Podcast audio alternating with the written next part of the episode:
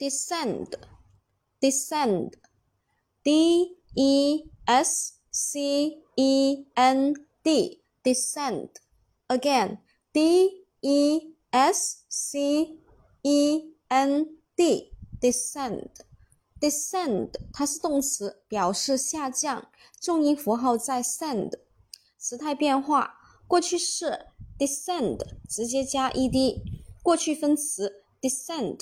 直接加 ed，现在分词 descend 直接加 ing，第三人称单数 descend 直接加 s。下面我们重点来说一下这个单词的记忆方法。